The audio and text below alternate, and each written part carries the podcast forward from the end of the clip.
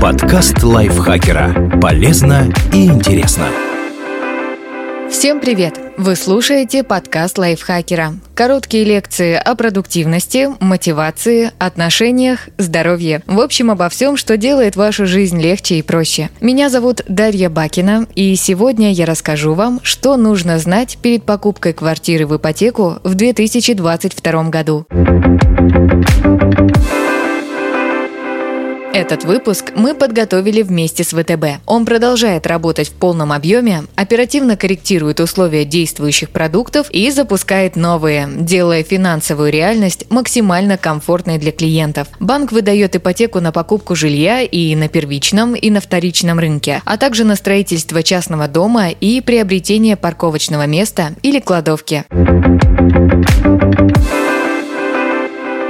А теперь переходим к вопросам об ипотеке. Вопрос первый. Как понять, что застройщику можно доверять? Не все девелоперы надежны, особенно когда экономику штормит. Некоторые компании могут не потянуть новые финансовые трудности, другие – затянуть сроки сдачи жилья, а в худшем варианте застройщик может оказаться мошенником. Но это не значит, что нужно отказаться от покупки квартиры. Просто стоит максимально внимательно изучить компанию перед заключением сделки. Чтобы убедиться в честности застройщика, проверьте Возраст компании. Чем она старше, тем лучше. Узнать, сколько лет она находится на рынке, можно запросив выписку из Единого государственного реестра юридических лиц. История сдачи объектов. Убедитесь, что компания без серьезных потерь пережила предыдущие финансовые сложности. Проверить это можно на сайте компании и в картотеке арбитражных дел. Поищите в последние дела, в которых застройщик выступал ответчиком. Если их много, это повод поискать альтернативные варианты. Информация о выбранном жилом комплексе, разрешение на строительство, проектная декларация, планировка, стоимость квадратного метра. Все это должно быть на сайте компании. По этим документам также можно оценить, своевременно ли выполняются работы. Наличие жилого комплекса в единой информационной системе жилищного строительства. Чтобы проверить новостройку на этом государственном портале, вбейте один из ключей для поиска. Название, адрес, номер проектной декларации, название группы компаний или ИНН застройщика. На странице ЖК будет техническая информация, статистика по срокам проведения работ и сдачи в эксплуатацию. Отзывы покупателей. Особенно важно почитать плохие комментарии и посмотреть, какие минусы там описаны. Также полезно будет пробить название компании в поисковике и посмотреть новости. Возможно, про застройщика выходило много проблемных статей. Еще один важный момент. Покупка должна осуществляться через escrow счет. Он важен для снижения рисков при оформлении сделки. В этом случае ваши деньги поступят на счет, которому у застройщика не будет доступа до момента сдачи объекта. Добиться возврата, если если что-то пойдет не так, будет проще. Если же компания предлагает другие схемы, например, зачисление средств непосредственно ей, нужно запросить заключение о соответствии критериям. Вопрос второй. Как проверить вторичное жилье? Приобретение квартиры у собственника физлица имеет свои риски. Человек может продавать чужую квартиру, к примеру, собственность умершего родственника до получения права наследования. Вместе с рисками меняются и критерии оценки. Вот что нужно проверить. Является ли продавец владельцем квартиры? Это можно сделать по выписке из Единого государственного реестра недвижимости. Если продажей занимается третье лицо, нужно запросить нотариальную доверенность. На каких основаниях была получена собственность? Договор купли-продажи, приватизация, дарение или наследство. Это важно, чтобы избежать конфликтов с родственниками или предыдущими собственниками в будущем. Дополнительно обезопасить себя от претензий третьих лиц можно, оформив защиту сделки в страховой или специализированной компании. Была ли перепланировка? Для этого сравните техпаспорт и внешний вид квартиры. Если есть нестыковки, снос стен был незаконным. Из-за этого у вас позднее могут возникнуть проблемы. Есть ли долги по ЖКХ и капремонту? Получить их в нагрузку к ипотеке крайне неприятно. Проверить задолженность продавца можно двумя способами. Первый – пробить исполнительные производства в отношении собственника на сайте судебных приставов. Второй – попросить продавца показать справку об отсутствии задолженностей. Такую можно взять в управляющей компании. Есть и другой вариант учесть размер долга в стоимости квартиры, то есть получить скидку на покупку, но потом возместить его самостоятельно. Кто еще прописан в квартире? Сейчас такую информацию можно получить только у продавца, но попросить его рассказать о всех жильцах важно, чтобы избежать конфликтов с третьими лицами позднее какое гражданство у собственника. В некоторых случаях при заключении договора с иностранцем могут потребоваться дополнительные юридические действия. Отдельно нужно обговорить мебель, находящуюся в квартире. Если продавец планирует оставить вам холодильник или кровать, нужно зафиксировать это на бумаге, составив опись имущества. Вопрос третий. Можно ли обойтись без риэлтора?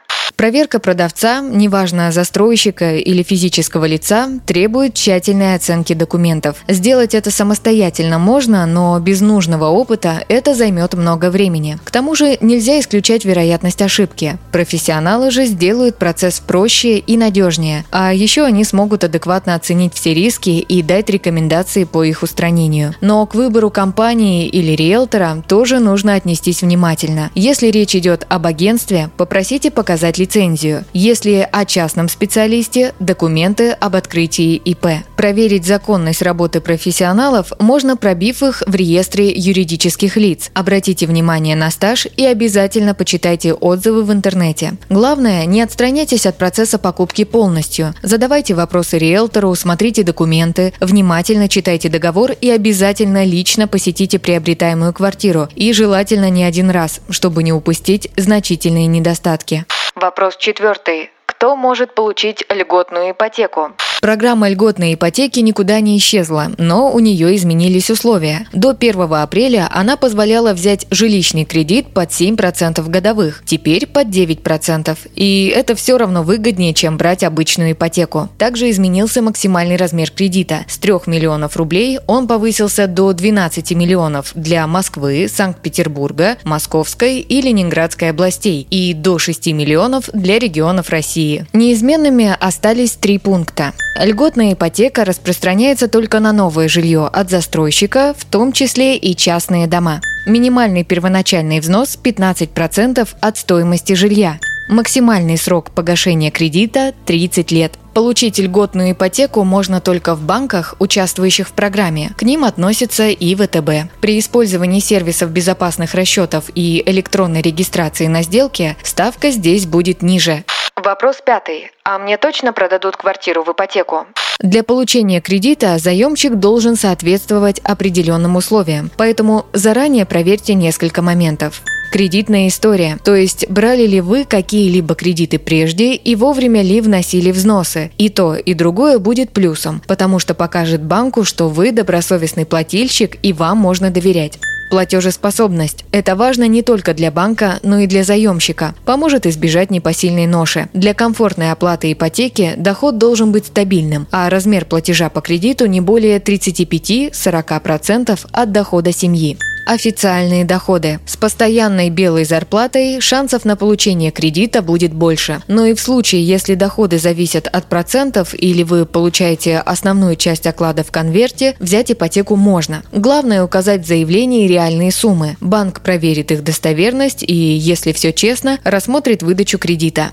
Наличие первоначального взноса. От его размера зависит сумма ипотеки, на которую вы можете рассчитывать. Например, с первоначальным взносом в 300 тысяч рублей можно получить ипотеку на полтора миллиона рублей, а вот на кредит на 2,5 миллиона его будет недостаточно. Рассчитать свой ипотечный потенциал можно вручную или воспользовавшись калькулятором на сайте банка, если он есть. Например, в калькуляторе на сайте ВТБ нужно указать свой ежемесячный доход, размер первого взноса, стоимость квартиры, срок кредита и рынок жилья. Алгоритм скажет, получится у вас взять такой кредит или нет.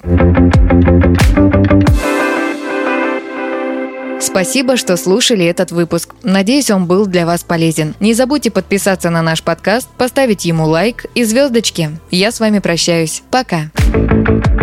Подкаст лайфхакера. Полезно и интересно.